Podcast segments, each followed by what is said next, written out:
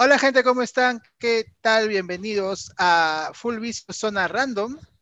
Hoy empezamos con Zona Random, un programa especial eh, diferente a los eh, Full Vision normal que hacemos, le decimos nosotros edición central, que hablamos de generalmente tres temas, de la coyuntura, del mundo geek, del mundo friki. Eh, justo iniciando ya este, este proyecto llamado Full Vision, ya hace más o menos un mes, este, se nos ocurrió hacer esta idea llamada Zona Random, donde, dedicamos todo el programa a una sola cosa, digamos, ¿no? O a un solo punto en particular, no necesariamente algo de coyuntura, no necesariamente, puede ser que sí, puede ser que no, pero que abarque más o menos este, todo el programa. Así que este es el este spin-off de Full Vicio llamado Zona Random, que esperemos que sea un complemento del Full Vicio este, edición central, digamos. Y justo cuando empezamos este proyecto, gente, que primero agradecemos todo el apoyo que hemos tenido ya en este, en este mes y estamos recibiendo los primeros comentarios de los primeros programas, la gente está apoyando en redes sociales, ya tenemos nuestros fans, les agradecemos mucho y nos incentivan a, a seguir adelante sobre todo. Eh, y justo cuando empezamos a hablar, de, a iniciar este proyecto, salió un tema que dijimos, bueno, este tema de hecho va a dedicarse todo un programa, ¿no? Prácticamente una hora. Vamos a estar hablando y hablando del tema. Y el tema es una serie que ha dado mucho que hablar uh, en la comunidad geek, en la comunidad friki, en la comunidad de fans de superhéroes.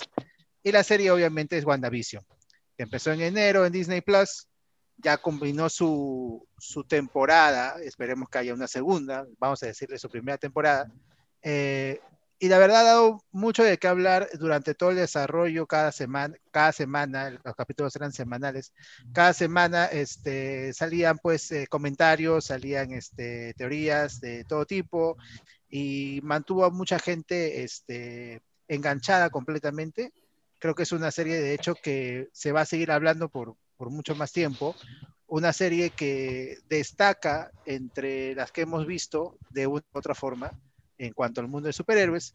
Así que empezamos esta zona random dedicándole un programa completo a analizar, explicar y opinar de eh, la primera eh, serie hecha por Marvel Studios y la primera, de, la primera producción de fase 4, película o serie, que es WandaVision. Así que gente, bienvenidos, gracias por acompañarnos. Quien les habla es Starty, Miguel Garay, y también está, por supuesto, conmigo en, en Zona Random eh, todo el equipo de Full Vicio, estamos con Stun, Marquito y Chino. ¿Qué tal, gente? ¿Cómo están? Hola.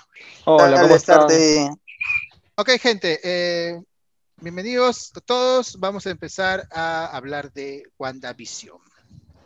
Y bueno, gente, vamos a empezar a hablar de este, esta serie, sobre cómo se inicia, cómo se empieza a producir, cuál es el, la idea, el concepto detrás de WandaVision. Eh, se anunció junto con las otras series que conformaban eh, Disney Plus. Eh, Disney Plus este, se anunció esta competencia de Netflix y ahora este, que empezó Disney y ahora prácticamente cada estudio grande tiene su, su Plus, su, su servicio de streaming con sus eh, series este, propias.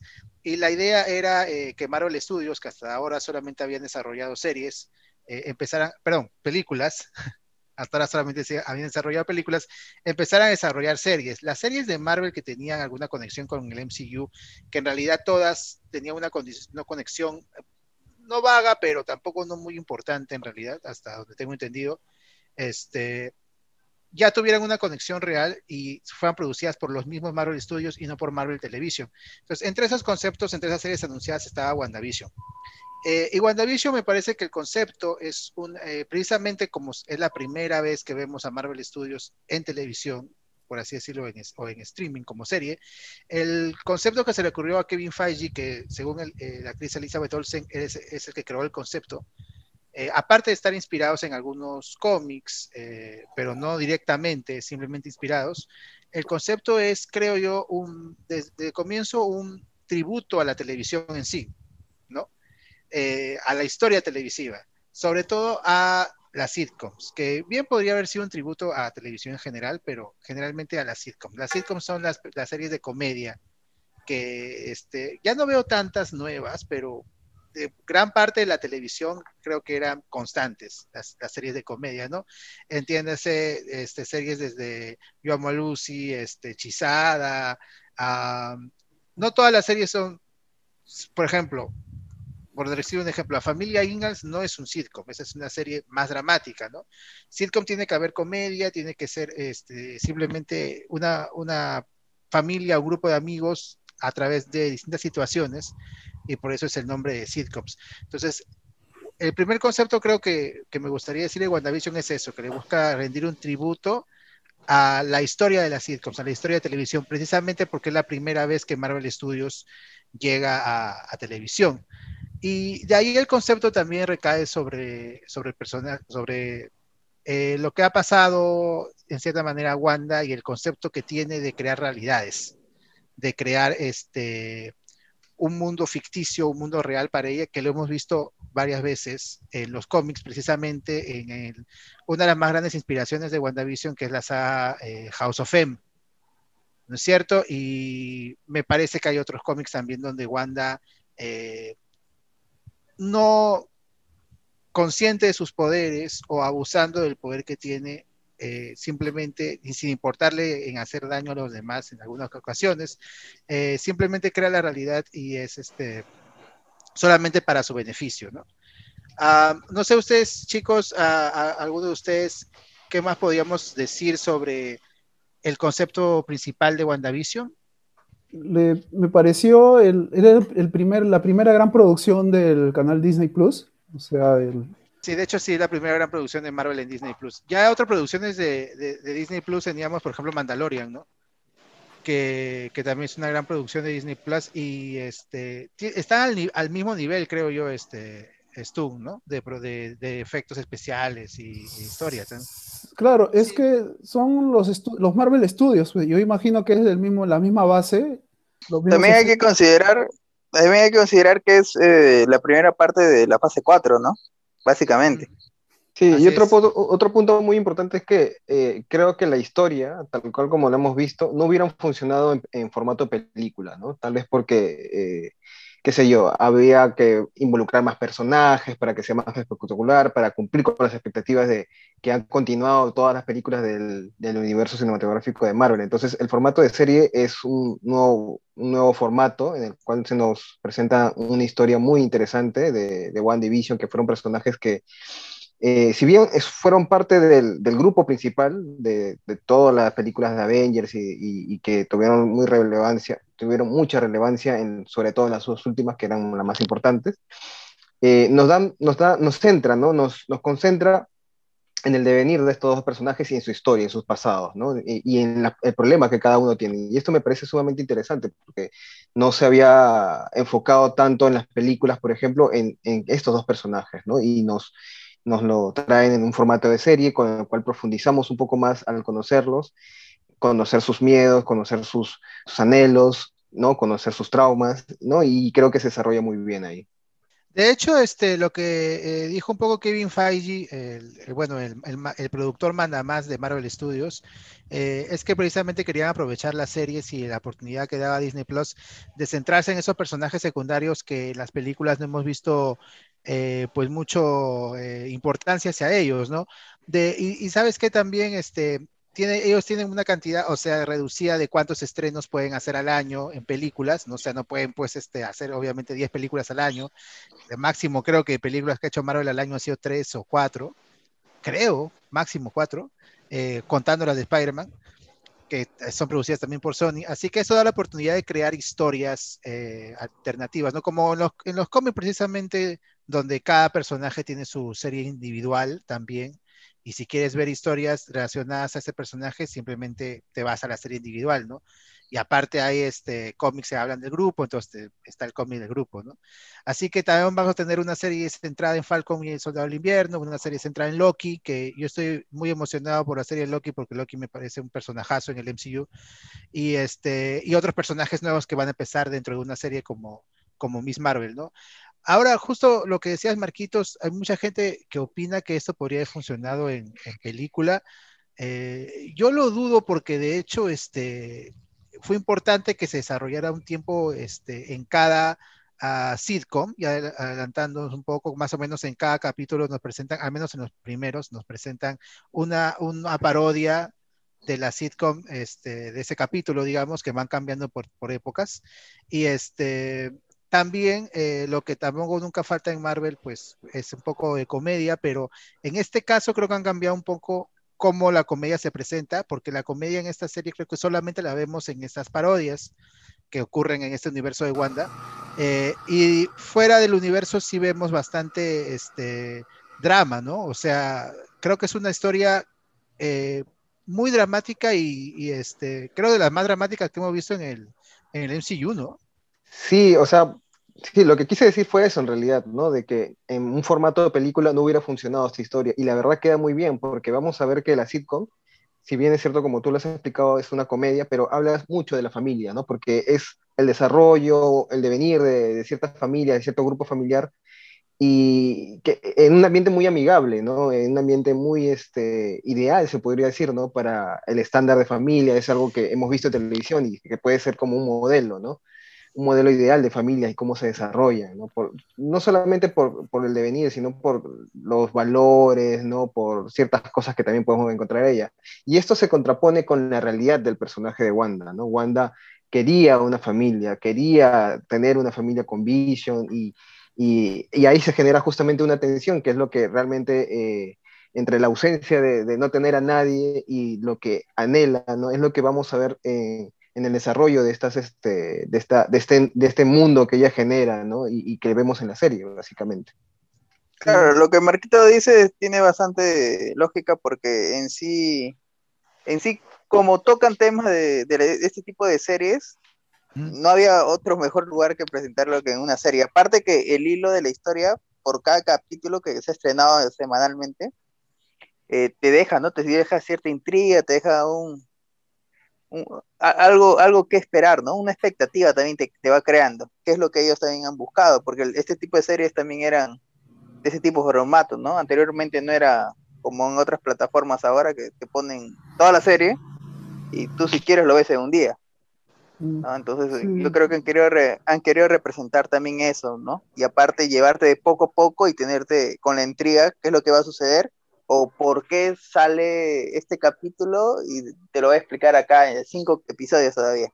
Eh, eh, esa fórmula a mí, a mí me ha gustado, me pareció muy buena. Bueno, sí, y, me parece, perdón, adelante. Sí, también creo que, eh, no estoy muy seguro, pero como que esta, es, esta serie y en general lo que se viene es, eh, hace el estudio Marvel pionero en crear series en que incluye las películas. Y eso es, eh, ese es pucha, el sueño de todo fanático, pues, hace algo que no tiene DC, lastimosamente no lo tiene, o lo ha tratado de hacer, bueno, no, no tiene en realidad, no lo tiene. Tiene su universo de sus películas, eh, su universo de sus series, que le está yendo muy bien, el universo de sus películas animadas, que creo que es el rey de las películas animadas. Y, eh, y, también, hasta cierto punto, también era el rey de las series, por el arroverso, porque tiene su fan, su, su fan club bastante sólido y con muchos seguidores. El punto más, el más flaco que tenía Marvel era sus series, porque, bueno, eh, con, lo que hizo Netflix, eh, creo que estuvo muy bien, pero era como que era series de Marvel, pero no eran propiedad de Marvel, ¿no? O sea, no, se sentía tan propio, no se sentía, no se, sentía la firma del autor, pues, posiblemente, ¿no? Y ahora eh, Disney está haciendo con su propia marca, haciendo su, propio trabajo dentro de su universo, dentro del, se puede decir, la, la, cadena de películas, eh, o sea, la, se puede decir que es el más exitoso de la historia, pues es, una, es un montón, es una saga inmensa de, películas con superhéroes y ahora está incluyendo series dentro de su mismo universo. Y, claro, eh, es increíble. Y sí, es muy bueno y es una forma más de expandirse a otro medio, ¿no? De películas a series. Y creo que esto no sería posible si es que no Marvel Studios y Disney no tuvieran algo claro, ¿no? Que es que los personajes son también los actores, ¿no? O sea, los mismos personajes, la misma construcción de los personajes en, en el imaginario colectivo de, los seguidores, de los fans, son también los actores, ¿no? Y continuar con los mismos actores interpretando a los personajes que estuvieron en las películas, llevarlos a la serie, es algo muy importante y vital para este, esta expansión justamente que estamos hablando. Sí, este, bueno, Marvel ya pensó, ya este, trató de hacer lo mismo con series como Agents of Shield, Agente Carter y otras, pero eh, esas series están hechas por otro estudio ya que trabajaba independientemente y sí, digamos, mantenía eh, que eh, ocurría en el mismo universo, ¿no? Eh, pero sí, esto es, este es el mismo equipo, ¿no? De, Marvel Studios, los mismos productores y todo. Y algo que, que, quiero mencionar y que me parece importante es que estamos en el inicio de una nueva saga en, la, en, la, en el universo del cinematográfico de Marvel, ¿no? Que ya no es solamente cinematográfico, ¿no? Acaba, después de Avengers Endgame y de Spider-Man Far From Home, inicia la otra nueva saga, ¿no? Esa saga, hasta Far From Home, hasta Spider-Man, este, se reconoce como la saga Infinite o Infinity Saga, ¿no? Eh, el primer capítulo dentro de la nueva saga y dentro de la fase 4 es WandaVision, así que este, esto, esto no va a ser conclusión de algunas cosas, sino a, WandaVision nos presenta conceptos eh, que creo que se van a ir desarrollando en lo que queda de la, de la saga, ¿no? Estamos empezando recién. Entonces, vamos a ver muchas cosas que probablemente después veamos resueltas después de mucho tiempo, tal como pasó con la primera Iron Man, ¿no? ¿Se acuerdan que este, había cosas que eh, recién vimos mucho después en otras películas, o la iniciativa Avengers, ¿no? Que tuvimos que esperar varios años y que se menciona en la primera Iron Man. Entonces, este es un inicio, de un nuevo inicio de Marvel, WandaVision. Creo que es este, la segunda saga. Y eso es lo que mucha gente este, creo que no ha considerado para dar una crítica en WandaVision, que yo me estoy adelantando, pero me parece que deberíamos es, es, esperar. WandaVision presenta varios conceptos, ya vamos a hablar en adelante. Este, y bueno, el desarrollo de cómo quedan los, los personajes después del final de la, de la Infinite Saga, ¿no? De hecho, hay varias historias, no es una adaptación eh, directa de ninguna de ninguna de ningún cómic por empezar el concepto de las sitcoms obviamente no, no lo hemos visto en ningún cómic puede ser pero no, no, no hay todavía pero sí se inspira mucho en House of M se inspira mucho también en la cómic de Vision de Tom King eh, que es muy bueno y también este en las historias de Scarlet eh, Witch y de Vision eh, que tuvieron en los años 80 eh, ahí vemos este, muchas cosas que vemos en, esta, serie, en, esta serie, por ejemplo, eh, hay personajes y cosas que aparecen ahí, y este, sí me parece que usa bien lo, los personajes en, sacados, extraídos de los cómics, ¿no? Las storylines sacados en... Me parece que utiliza bien, aunque hay como algunos cambios, ¿no? Eh, lo primero que pensé, esto es una combinación de House of M y el cómic de Vision, el, el último de Thinking que es, es un cómic muy, muy, muy, muy, muy, muy bueno. El, sí. yo, yo, vi que han agarrado los mejores elementos, porque House of Fame para muchos es, creo que es una de las más grandes sagas de, de Marvel, por, también, y obviamente también del universo de X-Men. Y, eh, y, el cómic de Vision, el, el, que tiene su familia, que tiene, vive en los suburbios, tiene su familia, tiene su esposa robot, sus hijos robots, y que son, mono, que son eh, espiados por los Avengers porque Vision es muy poderoso. Es, han agarrado esencias importantes de cada uno de esos cómics, los han juntado. Y, eh, y, y, realmente ha sido un más grande acierto, o sea, dejando de lado lo, los fanáticos del, del cómic, porque obviamente los que hemos leído los cómics y en general todos los que les gusta el cómic van a notar esos, esos huevitos de Pascua eh, la serie logra ser bastante buena hacia el ojo objetivo. Es, es una serie muy buena. Sí, sí yo creo que también eh, toma sobre, toma referencia en también de los cómics de Avengers Dissemble. Sí, toma sí. bastante referencia de ahí y bueno, uno que otro, otras cositas tal vez de los Young Avengers. No, ya, o sea, ya que más adelante vamos a comentar, ¿no? Pero creo que también ahí toma ciertos elementos de Young Avengers.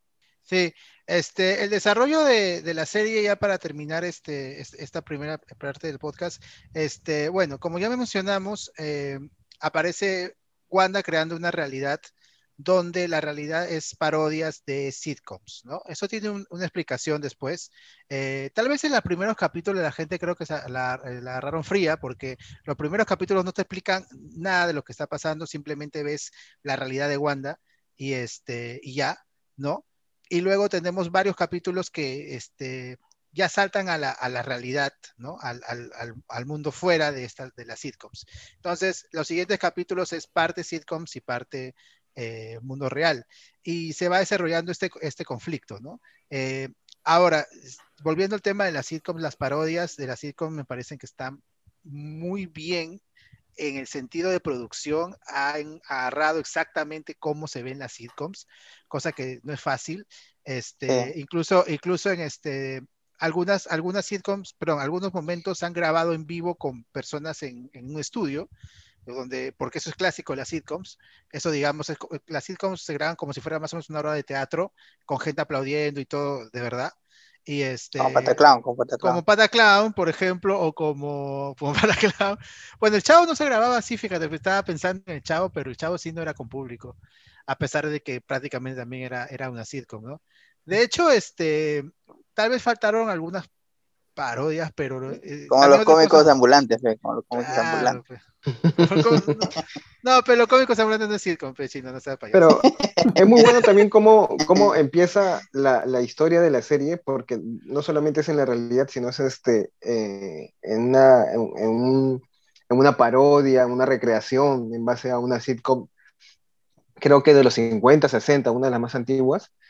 Eh, y cómo esto va cronológicamente avanzando, ¿no? Pasando de una época a otra y, como tú dices, ¿no? Lo hacen bien y de acuerdo a la época, ¿no? Con, con, estos detalles, con el lenguaje también, que es muy particular de cada época, de cada sitcom, ¿no? Y eso me parece muy interesante y creo que este, ahí no solamente la producción, sino también los actores, y esto lo vamos a hablar después, ¿no? Eh, hicieron un buen trabajo al respecto, ¿no? Sí, como digo, el, algo que recuerdo cuando ocurrió el estreno y todo el mundo hablaba de la serie, algunos eh, que asumo esperaban la típica serie de superhéroes y eh, se dieron con la, sorpresa de dieron la sorpresa de este raro formato Cisco retro que no les gustó, o sea, les gustó, vieron que fue correcto, gracioso, pero como que no sintieron que fue la gran cosa. En lo personal para mí sí. Eh, recuerdo que incluso entablé una discusión con amigos cercanos como que eh, yo lo disfruté bastante porque los de esto es lo que lo, vengo diciendo en todos nuestros programas, nuestra generación, porque estamos viejos, eh, hemos vivido esa época de los de los, de los Cisco y de las, de las personas que aplauden tras la cámara, las situaciones irreverentes, las situaciones absurdas, las situaciones románticas, la gente que mira la cámara cuando algo hace algo tonto, creo que como el del príncipe del rap, una cosa así, ¿no? O sea, eh, las, situaciones de Cisco muy bien hechas y las situaciones de Cisco antiguas de los años 80, 70 realmente magníficamente hechas, te, te, emerge, es, un disfrute, es un disfrute bastante bueno. Yo le doy un crédito increíble, por lo menos en los dos primeros capítulos, que todavía no se prendía el hype, pero yo realmente, a mí, me enganchó por, ese, por esa parte, por el nivel de producción que hubo. Yo también tengo patas que no les cuadró mucho el inicio, este, incluso gente fan de las sitcoms, digamos. O sea, este, no fue un concepto bien recibido por, por muchos, fue algo muy arriesgado lanzar la serie así. Pero, este, yo dije, ya, bacán, pero creo que hay que esperar, ¿no? Creo que esto si, si, es lo que he escuchado, si esto después va a tener una repercusión, o sea, si poco a poco se va volviendo la realidad, quiero ver cómo lo hacen, creo que tiene bastante potencial. Y ya en la mitad de la serie, pues creo que se, se, se me dio la razón entre cierto, entre comillas. Creo que la mitad de la serie es, es, es, un disfrute total, la verdad, este, hay cosas muy chéveres que explican muchas cosas y siguen lo de la sitcom desarrollándose bien. Entonces yo creo que WandaVision es una serie que te va como que compensando este, el, quedarte con ella, ¿no? El, tratar de entenderla. Eh, las, las sitcoms también es un, o sea, son par, o sea, si solamente hubieran sido las sitcoms también hubiera quedado bien porque eh, cómo hacen las parodias es, tremendo, hasta incluso las intros y también mencionar este, los comerciales, ¿no? Como es una transmisión por televisión, también vemos algunos comerciales que incluso parodian comerciales de cada época. De verdad ha sido un trabajo de producción bien bacán que debería, yo diría premiado de alguna manera, y no recuerdo alguna serie de superhéroes que haya... Eh, dado un tributo así a la televisión o, una serie con ese concepto, ¿no? De hecho, este, hay películas y, este, y series anteriormente donde eh, el concepto es estar dentro de la televisión, ¿no? Como por ejemplo la película Truman Show, o por ejemplo hay una película llamada Pleasantville, que prácticamente trata de, un grupo de, de que se meten a, una sitcom de los 50 y este, el mundo de la sitcom va cambiando. Así que sí hay algunos conceptos anteriores, no, no, este, mucha gente no lo toma bien cuando decimos, no, que Marvel es este, innovador, o sea, de hecho hay cosas anteriores, pero cómo se lleva a cabo, o sea, nadie, nadie ha creado la pólvora, ¿no? De hecho, si pones a investigar vas a encontrar que alguien lo ha hecho antes, ¿no? Pero sí, este, me parece que lo han llevado bien y me parece que este, está, no le puedes quitar este, eh, el mérito, el mérito al, trabajo que han hecho. Y bueno, siguiendo hablando de lo que nos presenta la serie, vamos a hablar un poco de los personajes que aparecen en WandaVision. Este, ya teníamos, creo, como ganas de hablar de, los personajes que se presentan. La mayoría, eh, hay varios nuevos, pero la mayoría ya vimos en películas de Marvel, eh, más o menos la mitad del cast. ¿no? Y que algunos regresan después de mucho tiempo y, este, y es este, chévere verlos de nuevo.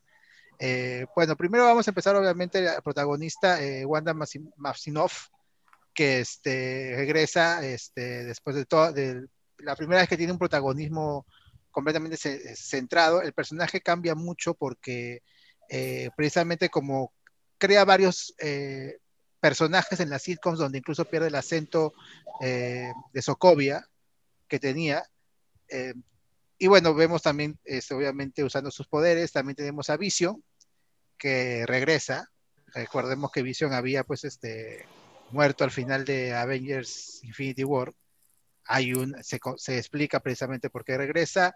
Eh, muy bien Paul Bettany también, el personaje Paul Bettany, un, actor que eh, está muy agradecido con el personaje. Eh, realmente este, él estaba un poco sin empleo, por así decirlo, o complicado en Hollywood él es, una, es este de Londres, está buscando trabajo en Hollywood y precisamente el, personaje de Vision es el que lo hace regresar y, obtener una carrera. Y también vemos, también vemos eh, personajes como Jim Woo, que vemos en, este, la saga de Ant-Man, el agente del FBI, que a mí me parece un personaje pues normal hasta el momento, creo que ha brillado un poco más, en, en fue prácticamente un, un comic relief, o sea, simplemente daba risa y ya. Eh, incluso era tomado como tonto, como se le escapaban las cosas. Acá tiene un poco más de peso. Eh, y el eh, regreso de Darcy Lewis, la amiga de, de, Jane Foster en las dos primeras películas de Thor, que en ese momento era una practicante, estaba estudiando en la universidad y ahora ya es una doctora. ya tiene una carrera y ha estado muy bien este personaje. ¿ah? Dennings es una actriz bien chévere y la verdad también... Lo mejor, ¿eh? lo mejor. Sí, la verdad este ha crecido mucho, o sea, se ha mantenido igual, es el mismo personaje trolero, digamos, pero ha crecido bastante eh, como personaje y Kat Dennings también es este, una gran fan de Marvel, así que ya está contenta de haber regresado. Otro personaje importante que yo no pensé que iba a tener un papel tan importante es este Mónica Rambao espero haber pronunciado bien su apellido. A Mónica ya la vimos en una película de Marvel, en Capitana Marvel, como niña, como la hija de María Rambao, la mejor amiga de, Carol Danvers. Eh, ella tiene un, yo no sé si exagero, pero creo que es como la segunda protagonista. De, después, de, después de Wanda y Visión, creo que eh, hay un momento importante de la serie en que se centra en ella, en su historia.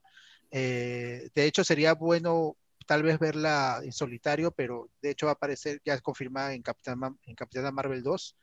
Y este, un personaje que se desarrolla mucho en la serie. Vemos su historia, eh, lo que ha pasado, por lo que ha pasado, eh, cómo trata de comprender a Wanda, es la conexión de Wanda con la realidad, algo así. Y bueno, este, pues, bueno, se desarrolla un poco más.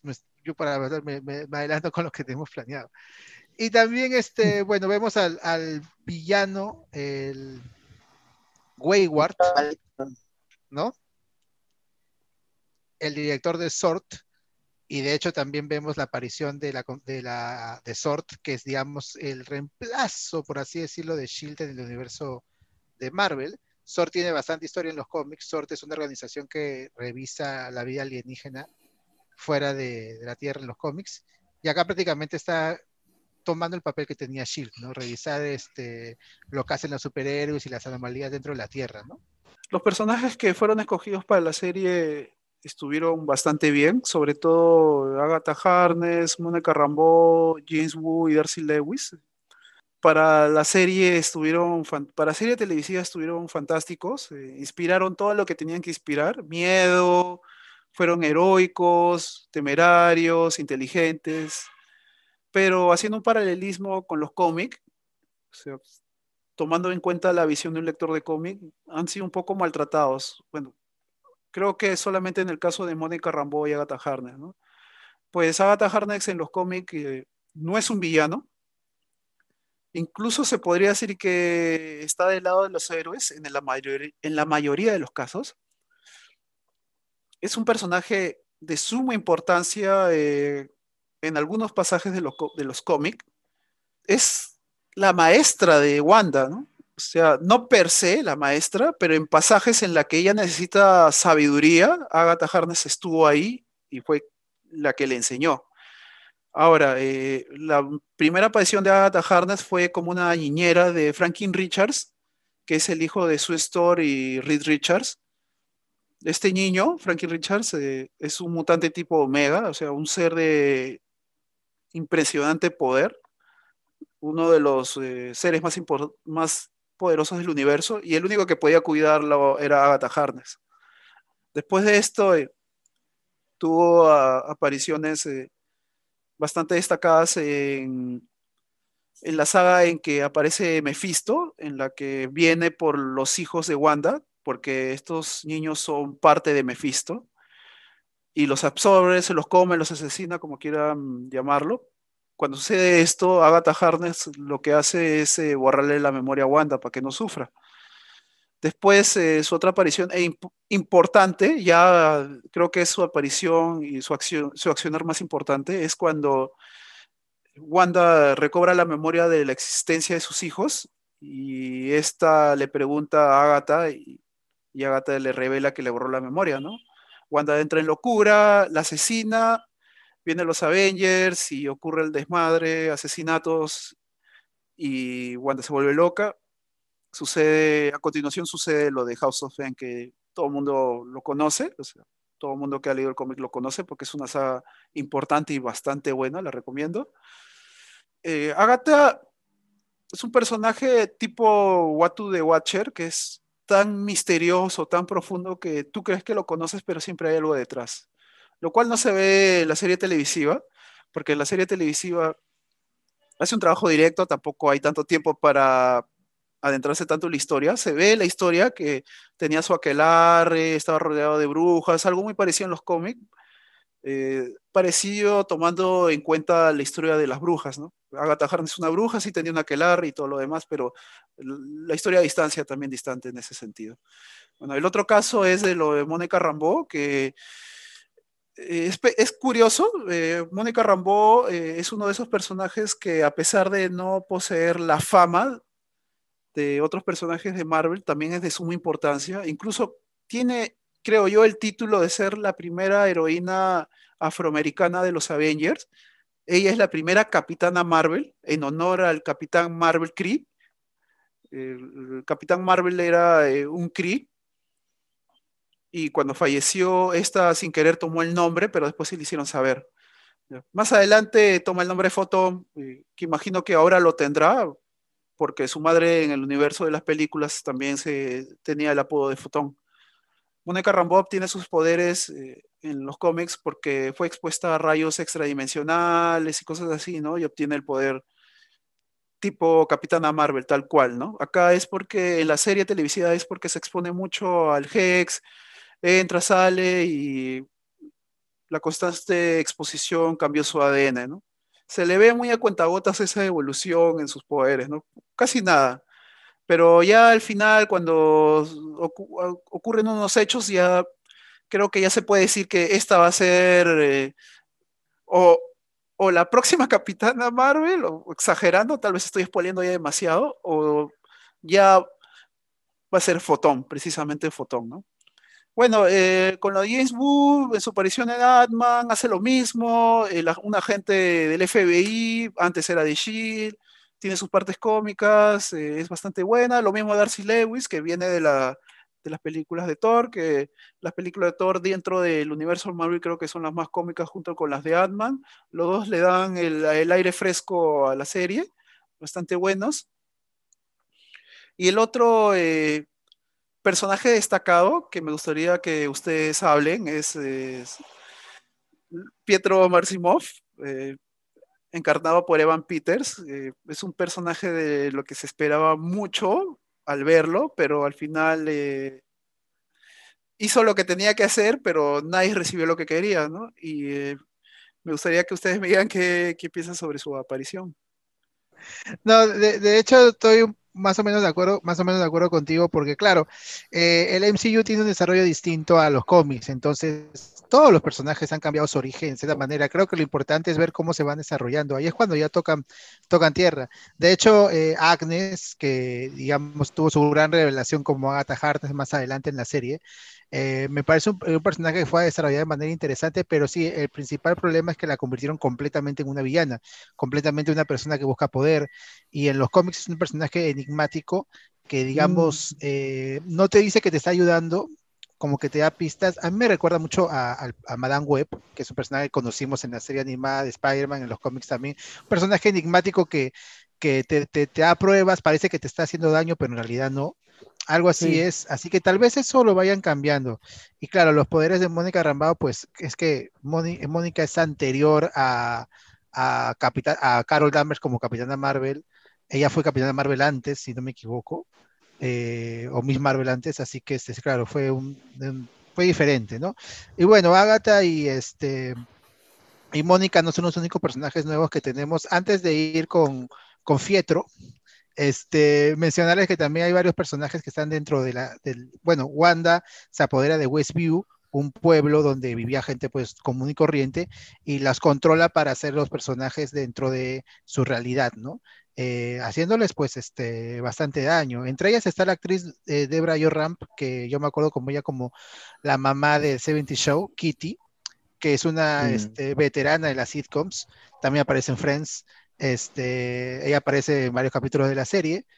Y bueno, este, también la sorpresa fue, un poco la sorpresa, fue la aparición central de los hijos de Wanda, de Tommy Billy, que vimos en este, en los, en los trailers vimos como bebés, pero sabíamos que se iban a desarrollar como luego niños de, creo que llegan a tener hasta 10 años, eh, también lo vemos en su versión de 5 años, y son personajes importantes en los cómics y este, digamos, da la pauta de que tal vez podamos verlos como adolescentes en el futuro.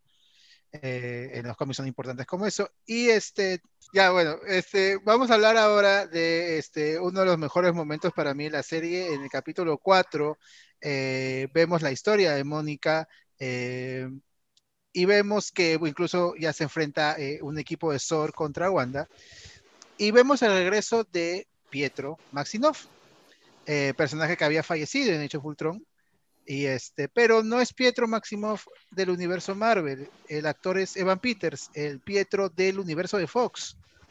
Y eso ya fue suficiente para que la gente simplemente explotara la cabeza, sobre todo los fans, los fans acérrimos. Hay gente que tal vez está un poco perdida, ¿no? Pero lo, esto, esto es, era, para mí también fue, dije, no, esto puede traer muchas consecuencias, ¿no? O sea, de hecho ya empezaron las teorías, ¿no? Ah, entonces hay un multiverso y el universo de Fox, de X-Men, que fue adquirido por Disney, ya lo pueden usar, entonces es parte de un multiverso y tal vez dentro de ese multiverso está el universo del Hombre Araña, el universo del Ghost Rider de Johnny Cage, el universo de, de, este, de Nick Fury de David Hasselhoff, y etcétera, etcétera, etcétera.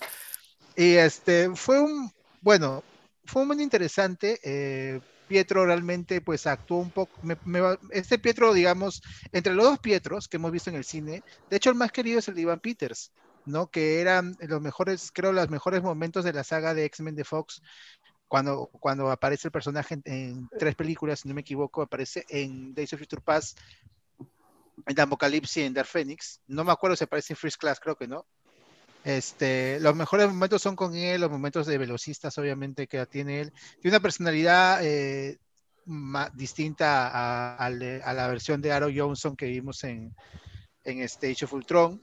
En los cómics, Quicksilver es un personaje, es un patán, es un personaje que ve al resto de, humanos como inferiores, como gente lenta, como gente, se aburre él de, la gente, quiere mucho a, su hermana, le, siempre le está molestando de cómo hacer las cosas, incluso.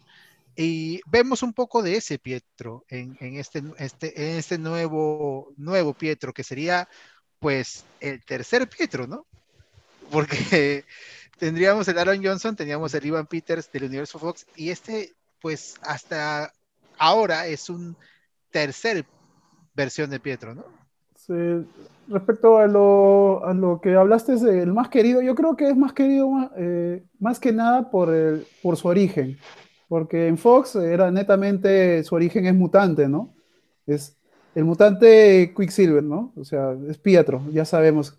En cambio, el origen que le da eh, Marvel, eh, Disney Marvel, es eh, porque no tenían los derechos, así que creo que ni siquiera podían usar la palabra mutante, así que es como una especie de Quicksilver, eh, pucha, metahumano, eh, un origen hecho a última hora, ¿no? O sea, a lo que podían hacer, ¿no? Tenemos que poner, eh, vamos a hacer los Avengers y parte de los or, or, or, orígenes de los Avengers está la Bruja Escarlata y Quicksilver, ¿no?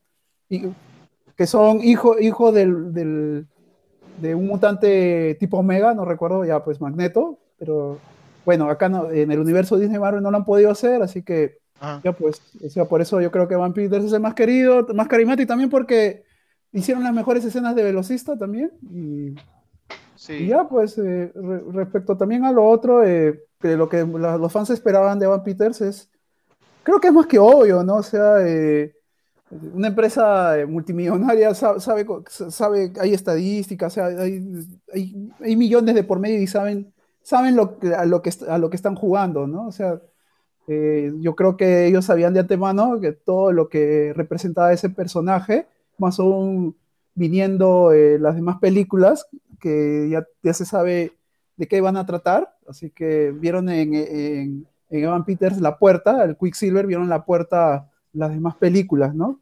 Dijeron, ah, este es la prueba de que va a existir el, multiverso, ¿no?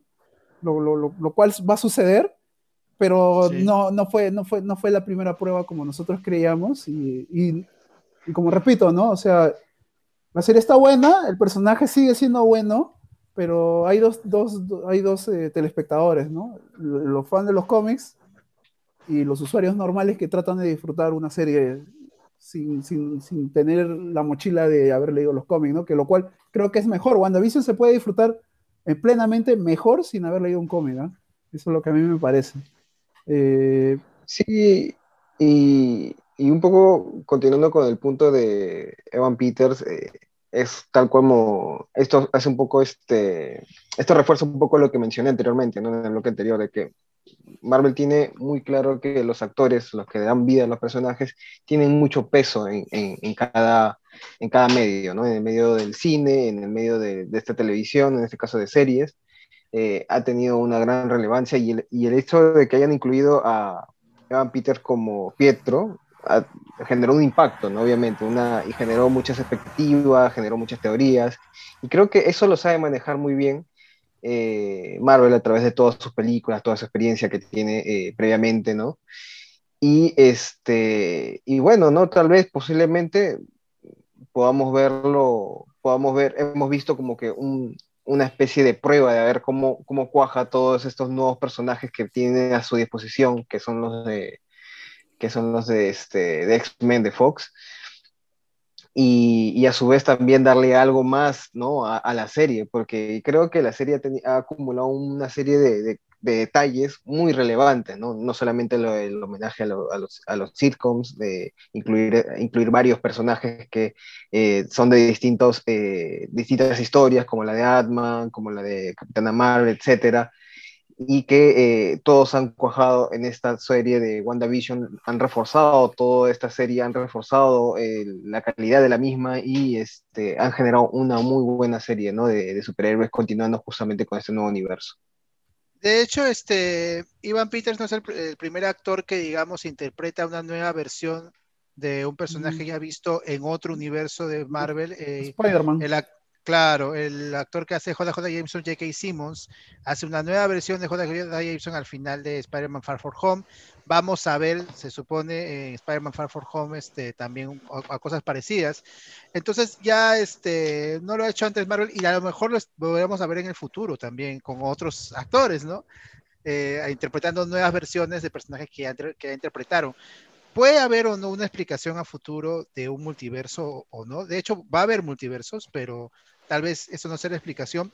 Ya, pero obviamente los fans empezaron a hacer teorías pues, precisamente por este, porque ponen el personaje ahí, ¿no? Eh, teorías que eh, ya hablaremos si se resuelven o no, pero bueno, la teoría más grande que hubo fue alrededor del personaje de Mephisto. Mephisto, eh, ya lo hemos visto en otras películas de Marvel, no producida por Marvel Studios, aparece, si no me equivoco, en las dos películas de Ghost Rider, pero no le, da, no le da este, al personaje, creo yo, no le hace justicia. Mephisto es un personaje que prácticamente es un diablo, así que el diablo te puede conceder lo que tú quieras a, cambio de algo. Es un personaje que resuelve muchas cosas a veces en el universo Marvel cuando nadie más la puede resolver, pero a, cambio de algo, como que este, brinda deseos. Spider-Man también está relacionado a Mephisto en los cómics. Eh, y bueno, Wanda también, porque Mephisto es parte de la, creación o el nacimiento de sus hijos, ¿no? Eh, qué cosa que no se llega a explicar completamente en la serie. En los cómics se tiene por claro de que obviamente Wanda y Visión no pueden tener hijos, porque es un robot y una humana. Entonces, Wanda prácticamente crea vida, se supone. O se supone porque...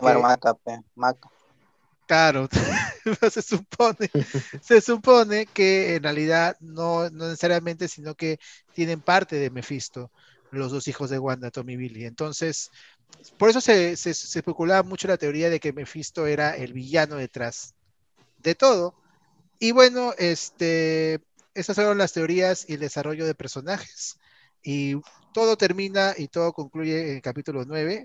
Mi estimado Marquito, ¿quiere decir algo más? Sí, justo quería, antes de terminar esta, esta sección, este, de alguna manera rescatar un poco el trabajo actoral que hicieron al menos los dos personajes principales, este, Elizabeth Olsen y, y Paul Bettany. Los dos vienen de, de, algunas películas independientes con algunos actores destacados en algunos casos, como el caso de Bethany. Y en esta, en esta serie eh, es muy interesante cómo cada uno ha mostrado esta capacidad actoral para poder justamente representar la sitcom de distintas épocas, ¿no? A mí me pareció muy increíble de abordar la serie desde ese lado también y valorarla, ¿no? Y creo que es muy importante tener en cuenta eso. No, fíjate que Paul Bettany en alguna declaración dice que estaba nervioso porque él no solía actuar este, en un set en público, así que gente viendo cómo actuaba, parece que lo ponía, lo puso un poco nervioso, así que fue así mm. bastante este, eh, un reto para, para los actores. De hecho, eh, prácticamente hace varios papeles Elizabeth Olsen, ¿no? Era, es un personaje distinto en cada sitcom. Yo siento que, que se inspira mucho en, en, las, en las protagonistas de, la, de cada sitcom, ¿no? Y de cada época de verdad sí, un trabajo actoral, no solo en ellos dos, también me gustó mucho Catherine Hart, eh, la actriz de Agnes, la actriz de Agnes, eh, se la llevaba en los primeros capítulos, luego, eh, bueno, siguió desarrollando bien al personaje, completamente una bruja en todo sentido, y este, de ahí estuvieron bien los papeles. Nuevamente Kat Dennings me parece que tiene un estilo así cachoso, este, de fan, ¿no? Este, como si un fan estuviera dentro de la, de la, de la serie pero de hecho, todos los trabajos doctorales, pues en Marvel, la verdad, todos lo hacen siempre muy bien. ¿no? Sí. Sí, eso es verdad, porque. Disculpe que, te corte, ¿no? Pero. Por decirte. Se especuló bastante de Mephisto, pero yo ya sabía que no iba a salir. Porque no estaba Miguel Bosé. Ah, no. Si salía Miguel Bosé, salía Don Diablo. Tampoco estaba Barreto. Tampoco estaba Barreto porque. Tampoco estaba. O sea, lo que ha armado. Tampoco estaba Dave Grohl, tampoco estaba Dave Grohl, tampoco estaba. Claro. tampoco estaba. Claro, no estaba Tinicius D, así que no, ya sabíamos que no iba a salir. ya no iba a salir, ¿ya? Era... Uh, tampoco estaba Barreto, pe. no juegue con el diablo. Sí. A mí me parece que, que, esto quedó muy bien como, como terminó la serie, no era necesario más, más personajes, la verdad. Eh, yo creo que lo, la idea de que hubiera salido Mephisto y que haya sido como el, el que esté detrás de todo, eh, no hubiera contribuido mucho a la historia, porque el conflicto este, principal de todo ello es el de Wanda y el de aceptar la realidad, ¿no? Y no inventársela, no negarla, ¿no? No, no, no escapar de ella, ¿no? Entonces, de que alguien haya estado detrás de crear esa realidad, no, hubiera, no, no le hubiera dado tanta fuerza ¿no? a toda este, esta idea que nos deja la serie, básicamente. Sí, eh, Bueno, el no otro- conocía los, los Happy Brown, no, no conocía a Wanda. El otro punto es eh, que yo creo que también este panta, este marca el punto inicial para los productores de las series de Marvel que no jueguen con el hype. O sea, eh, yo he entrado a discusión, la serie es buena, yo siempre diré la serie es buena, tal vez me dirán que eres un, eres un hater, no.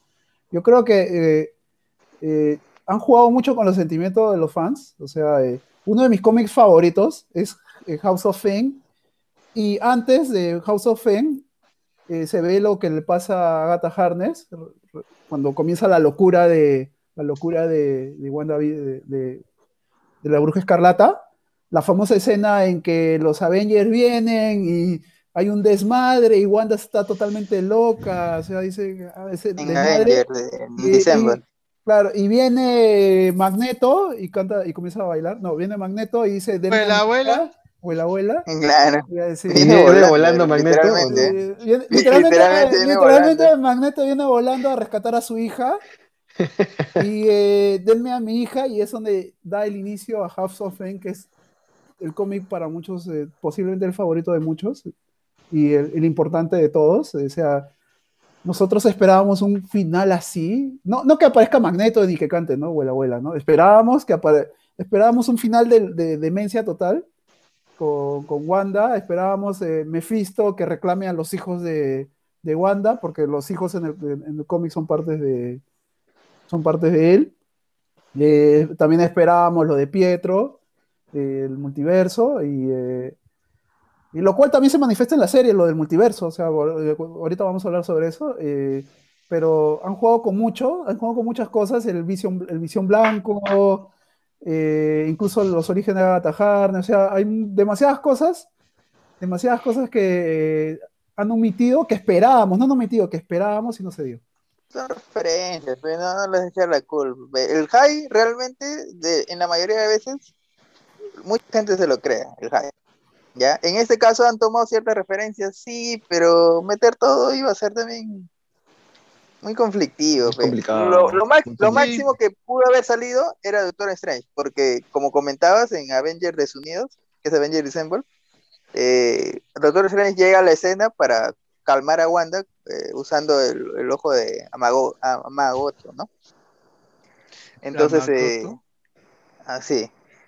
Eh, y, y básicamente, Bueno. ese, ese sí puede haber salido, pero más allá de lo demás, porque de ahí ya tendrías que, tendrías que explicar muchas cosas que ya, ya, ya no había para explicar. pues, ¿no? Eres un insensible, chino, no, no, no conoces los sentimientos de un, de un fanático del cómic, tú no sabes. Pues, pero eso te quedan los cómics, pe. siempre te quedarán, los cómics nunca te van a desprobar. Y bueno, ya ahora sí vamos con la carnecita. Eh, ahora vamos a, a decir cómo todos nuestros sueños se destrozaron para siempre y cómo nunca vamos a volver a ver Marvel, porque Marvel son unos Todo malos que juegan con el hype, mí. malditos. mí. Llegamos al final de la serie. La gente ya está pues ya este, con el hype, no van, vas a poder, va a salir Mephisto, van a salir los X-Men, va a salir Hugh Jackman, va a salir, este, en fin, ¿no? Se va a desarrollar todo Magneto, así. Magneto. Magneto 3 cantando de la la mañana, abuela. 3 de la mañana actualizando la aplicación. no, incluso se cayó. Salió antes, incluso. Pero salió antes. Sí, yo, se lo, colgó, no, se colgó, se colgó también. yo lo vi a las dos, yo los vi a las 2 y 45, algo por ahí, lo, lo, lo colgaron antes, adelantaste tu reloj, adelantaste tu reloj.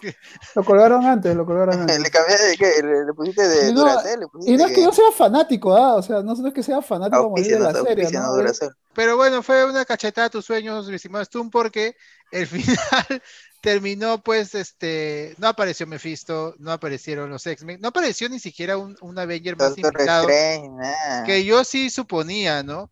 Pero este, puedo contar primero más o menos cómo se desarrolló el final. Al final, este, Agatha era la que controlaba todo. Agatha All Along aparece una cancioncita ahí un poco inspirada en los Monsters. Me parece que en el intro de los Monsters.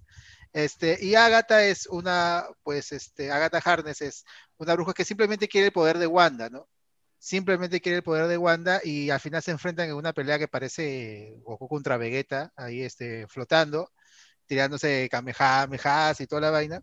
Y también tenemos la aparición de un personaje que sí aparece en los cómics, que es el Visión Blanco, que ya mencionó Stum, que bueno, ellos, eh, es, el Visión Blanco con el Visión que vemos en, en el Hex, que es una, un visión creado en la mente de Wanda, no existe esa visión fuera del Hex.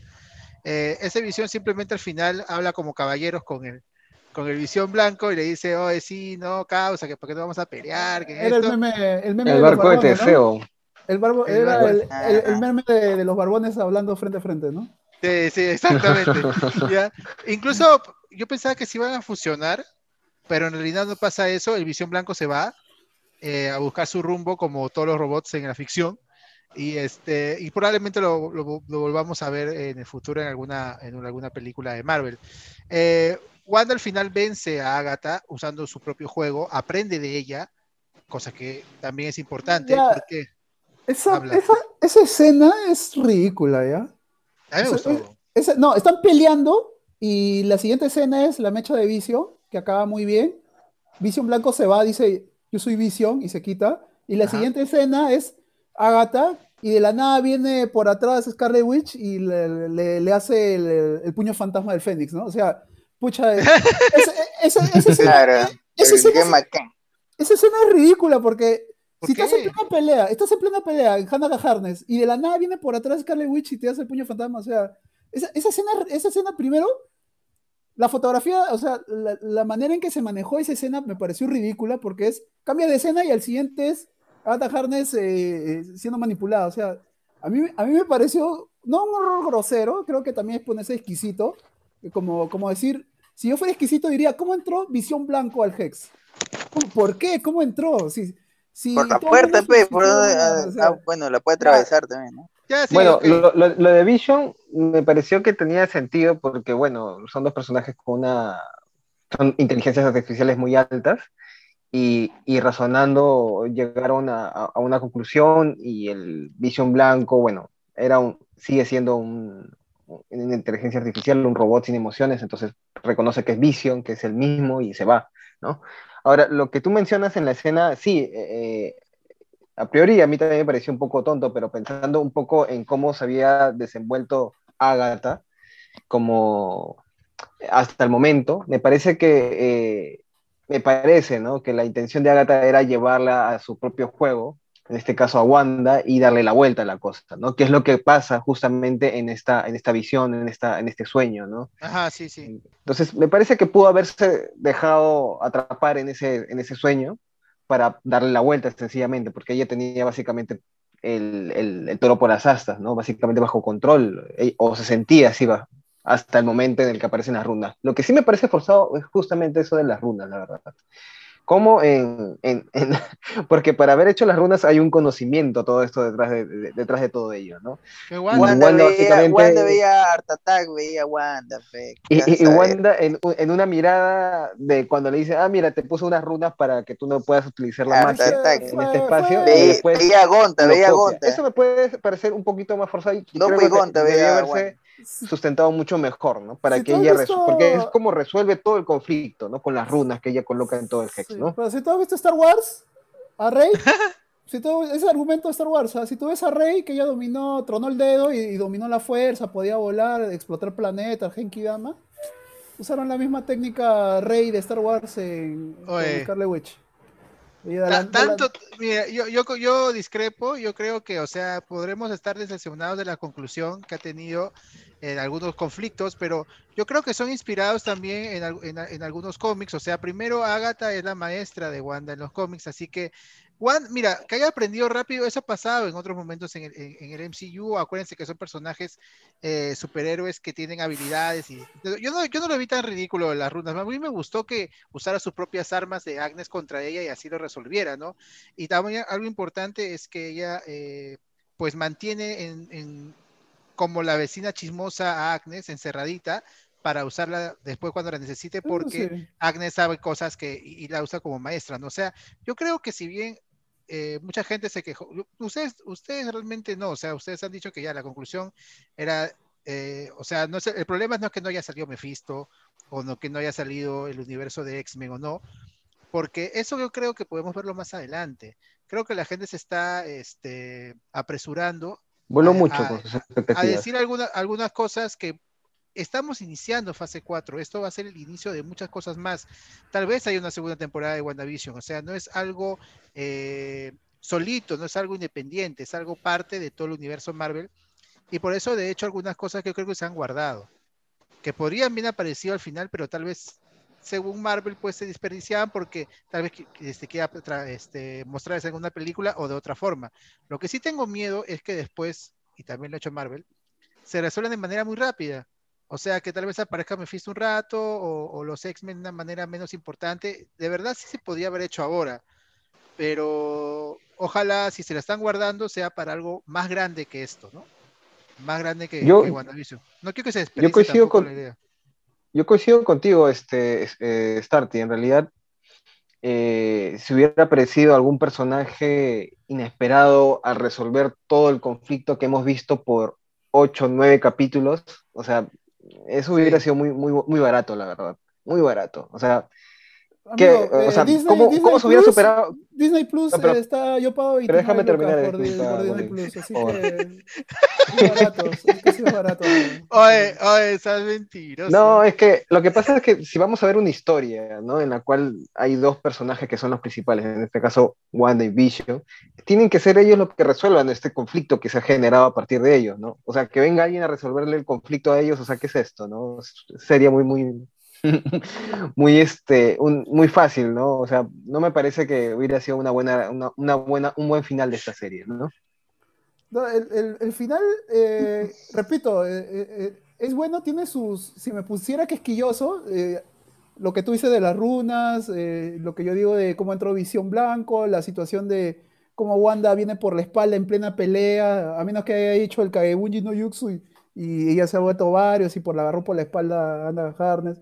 O sea, eh, yo Oye. creo que poniéndome quisquilloso, tal vez diría, agarraría los errores de, la serie y me iría por ahí, ¿no? Pero eh, el, final, el final, eh, queda, queda bastante abierto, o sea, queda bastante abierto, como dice Sí. Starty, queda bastante abierto para crear un, un mundo. Y la parte final, la segunda parte de los créditos, mientras ella está, eh, que ya está con el coquito leyendo la brujería, eh, ya da, da a entender lo que todo el mundo suponemos. La serie conecta directamente con el, doc- el Doctor Extraño y con Spider-Man. Sí. O sea, ahí dire- conecta directamente. Sí, y por ejemplo, con el personaje, este, ah, me olvidé el nombre de, de esta chica, que al final me sale, se encuentra, que se encuentra en el cine y, y sale este, Ok. bueno, es- esa escena da pie a, justamente a, a otra serie, ¿no? Que es este Secret Invasion, si mal no recuerdo, en la que también se, va a ser parte de este universo. Y bueno, ¿no? También este, es parte de esta expansión que estamos viendo, ¿no? O sea, conecta con otra serie, nos da algo, nos adelanta Ajá. lo que vamos a ver en otros, en otras historias. Sí, yo creo que la gente quiso conclusiones eh, de todo y, y se olvidó que pues WandaVision es parte de, un, de, de algo más grande que es el universo de un todo y que no es una historia pues este independiente, ¿no? Es, histo- es el inicio de, de, de la fase 4 y esas cosas eran, la verdad, tal vez para Marvel muy grandes de ver ahí, ¿no? Hubiera sido chévere verlas y hubiera sido buena, eh, la- eh, creo, la decisión. Y yo creo que Marvel debería de, de no hacernos esperar tanto, porque, bueno, a menos, a veces, muchas veces vale la pena la espera, muchas veces no. ¿ah? Eh, hay cosas que han podido aprovechar en una película y después aparecen de una manera muy graciosa en otras. Marvel también de trolear, o sea, acuérdense del troleo de Mandarín en Iron Man 3, ¿no? Que hasta ahora estamos esperando el verdadero Mandarín y va a aparecer. se Pero eso fue un troleo inmaduro de una época Disney que recién está comenzando. Yo creo Sí. que Disney, como tu vieja frase conocida, Disney hace las cosas bien. O sea, yo creo que lo está haciendo. El hype, el hype que se ha creado eh, hoy en día gracias a WandaVision es el, un monstruo eh, que ha sido construido desde hace más de una década, desde la primera fase de, de- de Avengers. O sea, el, el- el hype es absoluto y lo mismo va a ser con, con las siguientes series. Pero como yo dije primeramente, yo creo que deben estar aprendiendo, saben lo que la- lo- los lectores de cómic eh, esperan y por ahí... eh, ya deberían comenzar a trabajar eh, en más profundidad y no meter la pata en cuanto a la introducción de personajes. Sí, mira, yo, Bueno, yo quiero. Solamente para acotar, no Chino, solamente para No, no, me- me Siguiente programa, siguiente programa ya lo dije. No, déjate su chiste ya acá. Ya, me refería a la escena de Mónica Rambo con el Skrull. Solamente eso. Me había olvidado por un momento el nombre de ella. Bueno, sí, sigue, Chino, por favor. No, yo no conto nada, no ya quiero, sigue, chino. Quiero fe. No, ya, eh, no, no, para comentar un poquito del último capítulo, eh, me pareció que a mí me gustó cómo terminó la serie, me pareció buen- me parece bien. Lo único que tal vez me podía quejar un poquito es, hay unas partes de las escenas del CGI que no me cuadraron totalmente, pero eh, algo pasable, ¿no? ¿no? es algo imperdonable, como se dice. Después, eh, lo de Visión Blanco también muy corto, creo. Muy corto la, o sea, esperaba un poquito más, pues, de pelea tal vez, ¿no? Simplemente Visión le dijo, ¿por qué las pizzas son redondas si las cajas son cuadradas? Y ¡fum! se quitó. No, no, no lo pudo resolver, no lo pudo resolver. La- No, la Pero para, para, para mí el capítulo 8 es el mejor, así, así te lo pongo, ¿eh? El 8 es el mejor. Ah, claro, este, fíjate que no, no lo mencionamos mucho, ¿no? En el 8 se cuenta eh, el origen de Wanda y algo también muy importante eh, que estuvo, ah, eso sí me parece que estuvo muy bien, fue la aparición de Scarlet Witch, o sea, Wanda como la bruja escarlata, con su Sí, traje y toda la sí. cosa, eh, que nunca la habíamos visto como bruja escarlata ni mencionada este, de esa manera. Es más, creo que Wanda, toda WandaVision es precisamente el origen de, de Scarlet Witch, que ya la vamos a ver este, como Scarlet Witch eh, probablemente en Doctor Strange, ¿no? Sí, lo más probable. Es lo que se menciona directamente, ¿no? El mago supremo. Ahora, Hechicero supremo, este, al hechicero supremo también lo menciona. Yo, mira, yo al final de la, de la serie, yo le pongo un este 7.5 porque no es mi capítulo favorito de la serie. Estoy entre los. Mi capítulo favorito es el 4, el, el capítulo en que vemos, este, Mónica sale volando, vemos este, el, Uf, el, el blip, el blip, o sea, eh, eh, la, la otra, el otro, la otra tragedia que fue después cuando todo el mundo regresa, que se ve de manera muy chistosa en Spider-Man, pero eh, acá se ve como realmente es una tragedia también en cierta manera, ¿no? Eh, todo su desarrollo aparece pues este Kat Dennings, aparece este John Woo también, y vemos el, el inicio, de, ese fue un capitulazo, entonces, si bien al capítulo final le pongo un 7.5, a la serie global le pongo un, creo que un 8.5, y lo que no me gustaría es que solamente se hable del final, la serie no se merece eso, la serie ha estado muy buena, y si hemos generado tanto hype, es porque la serie lo ha merecido, porque la serie estaba chévere, y era bacán este, hacerse teorías y todo. Y bueno, si al final uno es decepcionado por el mismo hype que uno genera, yo creo que eh, si bien la gente de, de, de, que hace la serie pone ahí las cosas, ¿no? Y uno se hace sus teorías, el fan también debería ser muchas veces mea culpa de cuánto hype genera el mismo, ¿no? Le yo, discrepo, yo discrepo. Yo creo que el hype no Eh, es la, la- la propia eh. serie. O sea, un hype creado por la propia serie es eh, Breaking Bad. Un hype eh, creado por la propia serie es Watchmen, eh, la serie de Watchmen de HBO.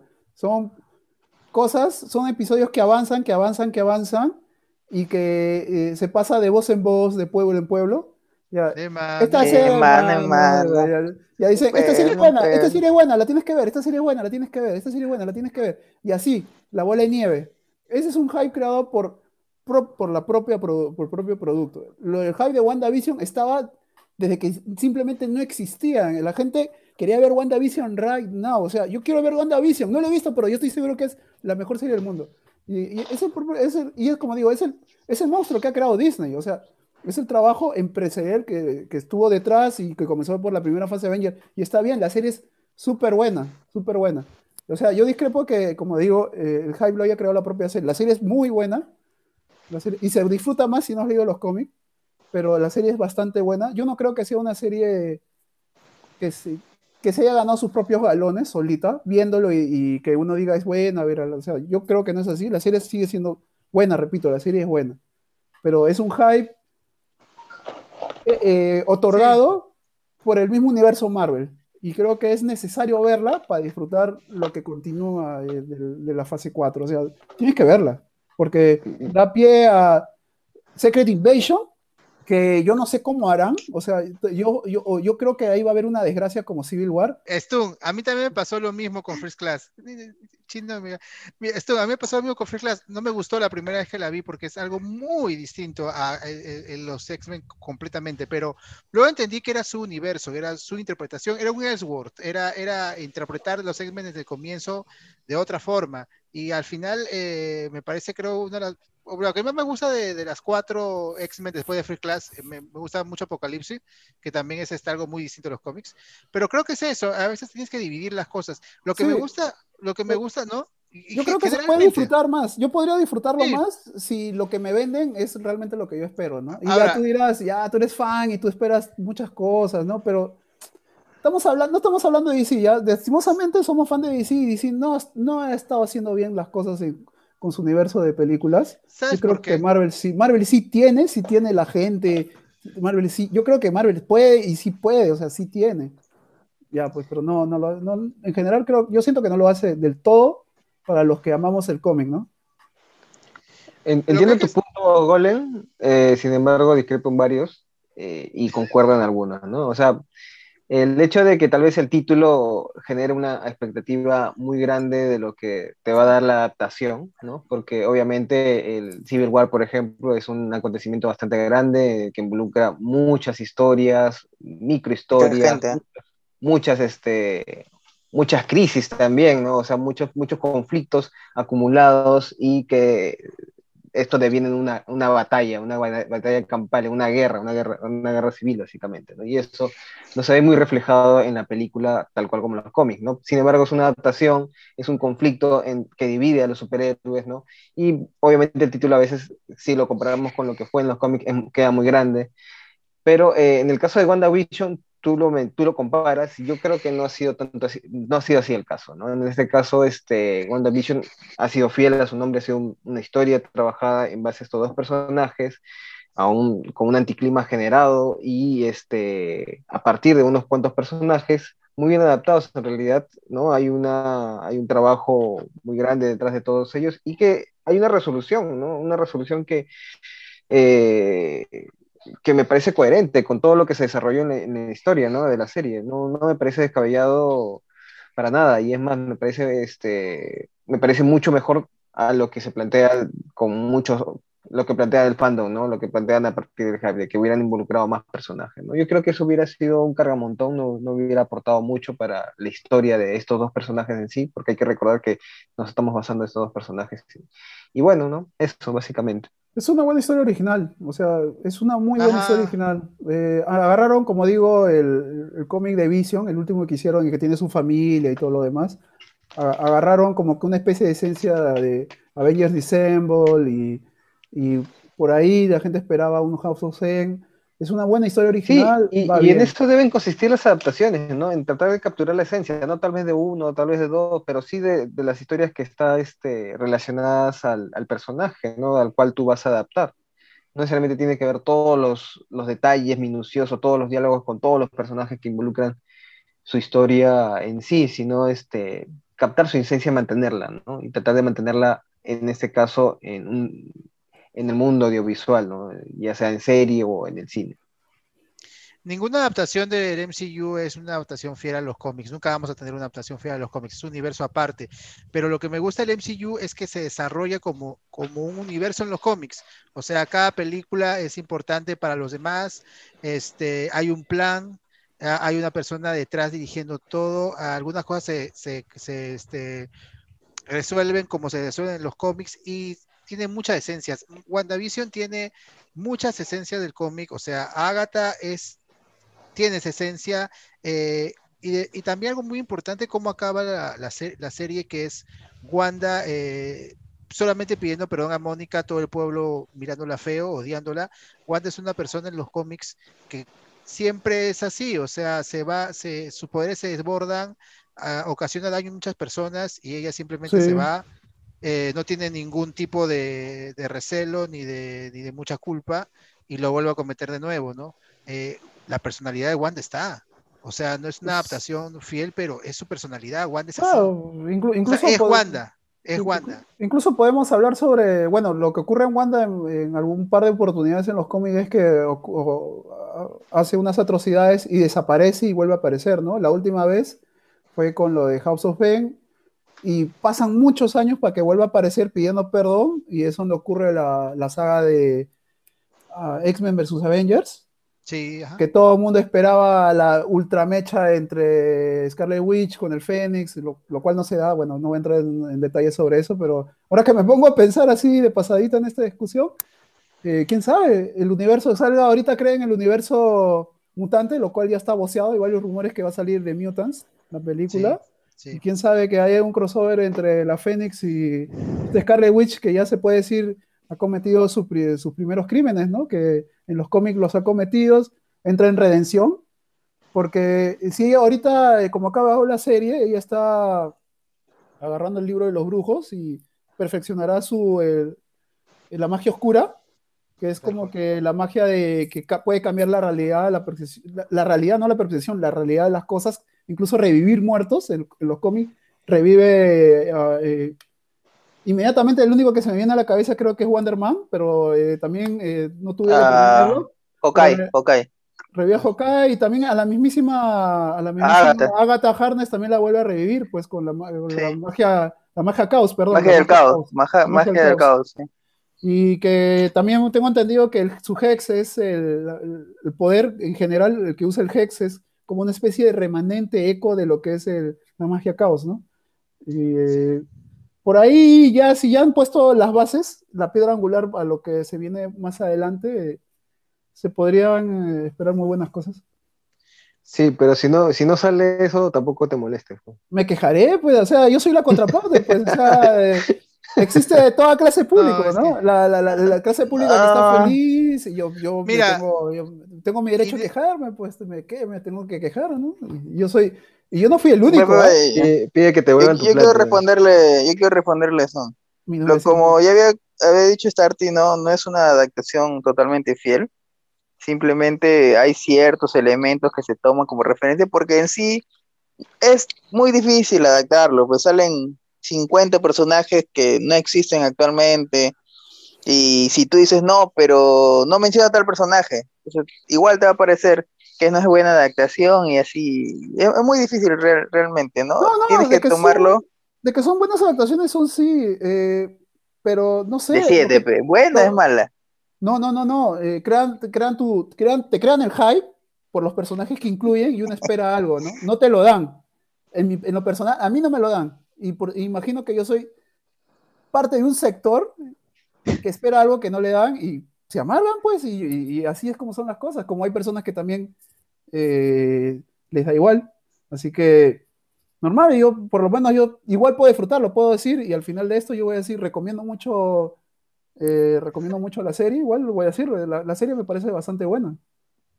Me, me, me doy un poquito, pero que no, no, no, no nos hayan dado lo que nos estaban metiendo al inicio, pero la serie es bastante buena y eh, la voy a recomendar yo me quedo, yo me quedo con todo el viaje que fue WandaVision. Yo disfruté mucho, mucho el viaje y mucho la serie e, en su momento, y eso es para mí lo que se queda de la serie. ¿no? Independiente de lo que vaya a pasar en el futuro, ¿no? O de que las teorías que yo me planteé, porque yo me las planteé, este, yo me las puedo haber planteado, ¿no? Cuando me las presentaron, este, yo me hypeé y yo me decepcioné, ¿no?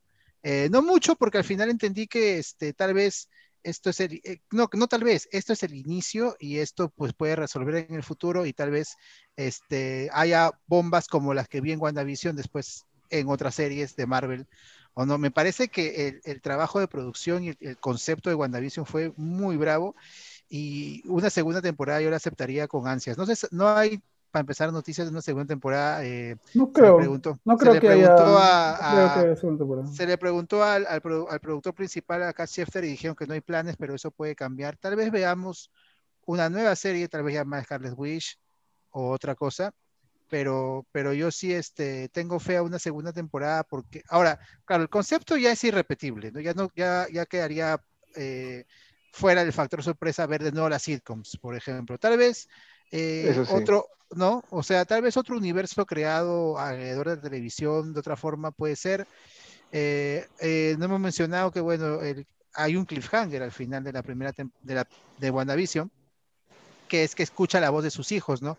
Y, y no se sabe también en realidad al final qué son sus hijos, porque en teoría sus hijos son creados dentro de la realidad del Hex, pero si ya no existe el Hex y ya no existe el Visión, ¿por qué todavía existen a los hijos? ¿A dónde los mandó? ¿No? Así que hay eso que probablemente se resuelve. El Dark Hole. o- Ahí es la clave de Lo eso, man- en realidad. Los mandó al rancho como Ash con su Pokémon. Claro. Es- eso sí Entonces- está un poco confuso, ¿no? Porque Sí. Visión, eh, la pelea entre, la pelea que hubo con Visión, al final Visión eh, le devuelve, le devu- devuelve los recuerdos, pues, ¿no? Eh, y él dice, soy Visión, después de recordar todo su pasado y recordar, y asumo, recordar que también tuvo una relación con Wanda, o sea, eventualmente se van a volver a encontrar y eventualmente los dos se van a volver a enamorar, ¿no? Obviamente Visión no va a recordar lo que pasó en WandaVision, porque él no lo vivió específicamente, ¿no? Pero eh, lo de sus hijos es, es un poco confuso, ¿no? Seguramente ellos están atrapados en un multiverso, en un universo y ellos los vayan a rescatar y lo que sea. ¿no? Y, y- Pero- y tal vez, Es probable. no, y tal vez este, la película de Doctor Strange sea Strange y Wanda salvando a los hijos. O tal vez Wanda sea la villana. Puede ser, Ajá. claro. ¿no? Sí, yo creo, yo Este, creo que la así- serie. Sí, sí, hablan de. No, yo creo que abre muchas posibilidades la serie, ¿no? Este, de hecho hay que tenerlo en cuenta. A lo mejor este, luego vale la pena de que las cosas que pensamos que iban a salir salgan en otro lado, ¿no? Puede que sí, puede que no, ¿no? Por eso hay que esperar. Yo creo que eh, concluir que la serie ha decepcionado, pues en realidad No, no. no decepcionado. Eh, No, a no nivel sé, ¿no? objetivo, a nivel objetivo, o sea, yo, soy fanático del cómic, ¿no? Pero también soy algo cinéfilo. Y eh, tra- trato, trato de disfrutar eh, de diferentes maneras las cosas que yo veo, ¿no? Me decepciono, pero Dale, dale. Tengo, tengo que tengo que tratar, tengo que tratar de darle una visión objetiva a las cosas. pues, Que ¿no? te juzgue el público. Yo- Pongan en los comentarios, gente, Sí. qué opinan de la actitud de Stum. Yo sé ya, Deben ya, de- tomar boludo. ácido fólico, ácido fólico, pues eso toman, ácido Voluble, fólico. voluble, bipolar, lo que sea. Pues, Antes de los cinco Tomo- meses ácido fólico. Toma un poquito más de tu batido, amigo. Te queremos, Stum, te queremos. Te queremos, amigo. Este, yo lo que quería No. comentar era, era este, y siendo bastante honesto, la verdad, yo no esperaba mucho de la serie. Yo desde que vi el tráiler, desde que supe eh, del universo expandido, etcétera, no esperaba mucho de la serie. Eh, me, me- pasaba, me- lo que sí me intrigaba era de cómo esto de, de las sitcoms, ¿no? Este, iba a cuajar con la historia, ¿no? ¿Qué es lo que nos está mostrando? Me generaba cierta intriga, pero no esperaba mucho. Y la serie me ha, me ha gustado bastante, eh, desde el homenaje a los sitcoms, cómo esto cuaja con, con el conflicto que tiene Wanda de, eh, de querer una familia, de querer una realidad en la cual este Vision pueda tener una familia, puedan vivir juntos este, puedan vivir en armonía en una comunidad, ¿no? Y, este, y cómo tiene que lidiar con esto, ¿no? Cómo tiene que lidiar con, con este, reconocer lo que está pasando realmente, ¿no? Con hacer lo correcto, ¿no?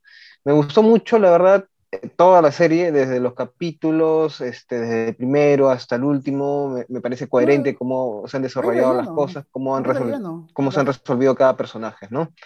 Sí, no, un capítulo Eh, malo.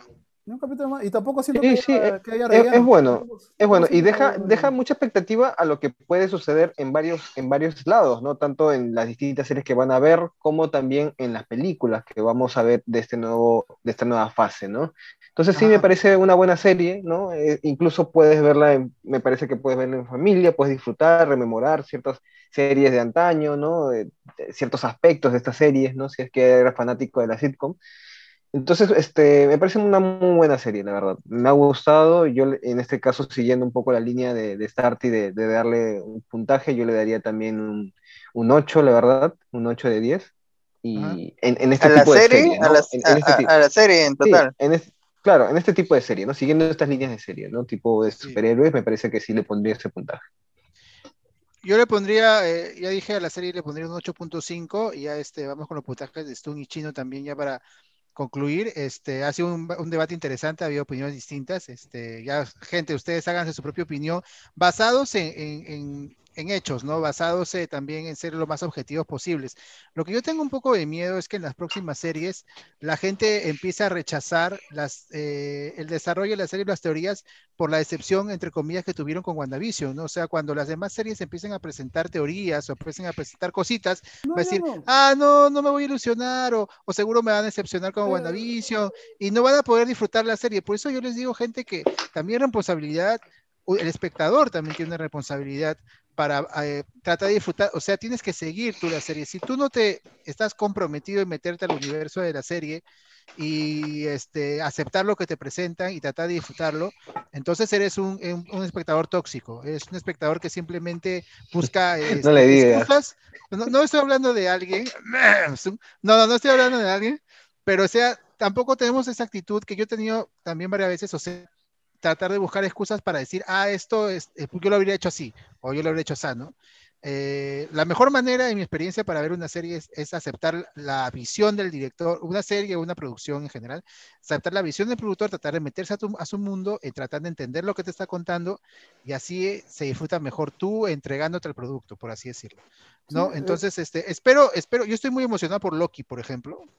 Yo, ojalá sea algo, me presente eh, distintos tiempos, distintos universos, ojalá, no, tampoco no voy, a- no voy a hacer mucha expectativa, pero este, ojalá presenten algo bueno, y de hecho, Marvel eh, me parece que hace las cosas bien, en general. Así que yo a la serie le pongo un 8.5. Mm, Este, un eh, poco para eh, a- a, este, sumar a lo que tú decías de lo que lo- los, eh, la audiencia debe tener en cuenta para, para una serie, algo que yo quisiera mencionar en particular es de que una historia tiene que tener su propia lógica en base a lo que estamos viendo, en base a lo que nos está presentando. No, no podríamos decir, no podríamos solucionar un conflicto o una resolución en base a lo que hay afuera de la serie. Entonces, en ese sentido hay que tomar en cuenta esto como para no volar mucho con el hype, ¿no? No volar mucho con la expectativa, con quién aparecerá, con quién estará, quiénes más estarán, ¿no? Etcétera. Pero, eh, eh, pero eso es normal en el mundo fandom, ¿ah? O sea, si lees mangas, ves animes, cómics, eh, las películas, en el mundo fandom, eh, en el mundo fandom creo que es normal esa expectativa porque hay, hay un precedente que, acompa- eh, que acompaña y lo que la gente quiere, espera, ¿no? O sea, yo creo que es normal eh, esa situación y lo de que dice... no, no digo que no sea normal, que no pase, ¿no? O sea, no- y que no deba pasar. Siempre digo que traten de que esto sea lo más lógico posible dentro de la lógica de la propia historia, de la propia serie, del propio manga, anime, película, etcétera, ¿no?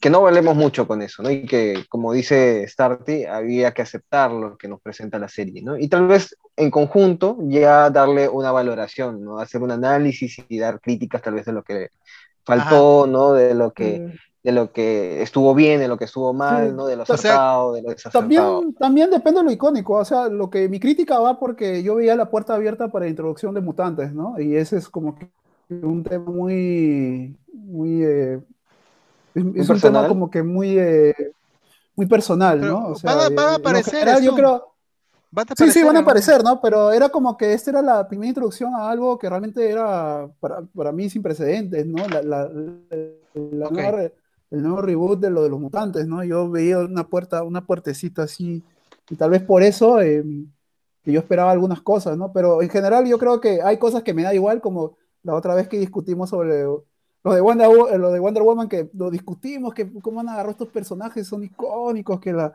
que, que eres un desgraciado, ¿cómo vas a hablar a mí? Pero yo dije, esto, pero están bien, han cambiado mucho su origen de los cómics, pero yo siento que lo han tratado bien a fines del director, y el director agarró bien los personajes, los usó, los usó bien, pero obviamente yo no, yo tenía esa afinidad hacia esos personajes, ¿no? También se trata un poco de afinidad. Yo creo que más que nada el, el- espectador tóxico va a que todo lo, todo, todo lo maneja, que dice todo está mal, ¿no? Es como que ya es, es una situación No se parece al cómic. No, ¿sabes no parece al cómic, dice el espectador tóxico. ¿Sabes qué frase me quedo, eh, eh, Stun? Creo que hay que juzgar lo que nos presentan, no lo que no nos presentan, ¿no? Cosas que no han aparecido, ya veremos cómo aparecerán después, ¿no? O sea, eh, no sé, ya hablando de, de la competencia en DC, cuando se nos presentan algunas cosas, por ejemplo, un Flash apareciendo, mencionando algo que nunca ocurrió en, Batman vs. Superman, o, una Wonder Woman haciendo algo que no, o sea, son cosas que están ahí y ahí las puedes juzgar, pero no apareció tal, no apareció tal, eh, eso no apareció, ¿no? O sea, ¿cómo vas a juzgar algo que no, que no apareció, ¿no?